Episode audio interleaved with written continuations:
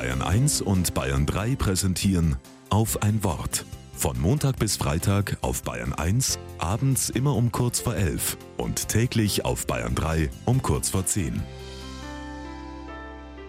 Mit Anneliese Meyer. Ich hoffe, dass es dir bald wieder besser geht. Diesen Wunsch sprechen wir unzählige Male aus.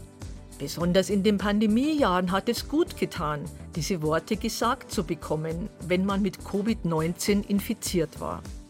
Der Gesunde will dem Kranken die Hoffnung auf baldige Genesung zusprechen. Hoffnung ist das Gegenteil von Angst und Apathie, sagt ein Hoffnungsforscher der Universität St. Gallen in der Schweiz. Egal, ob es sich um persönliche, politische oder Umweltkrisen handelt, die nicht zu verharmlosen sind, dürfen Angst und Apathie nicht die Oberhand gewinnen. Die Hoffnung soll eine positive Sichtweise bringen, die Menschen bestärkt und ihnen die Angst nimmt. Persönliche Krisen, die Klimakrise oder der Krieg in der Ukraine zeigen, Hoffnung ist ein wichtiger Anker, um nicht zu versinken im Leid.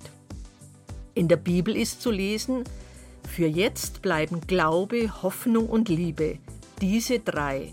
Doch am größten unter ihnen ist die Liebe.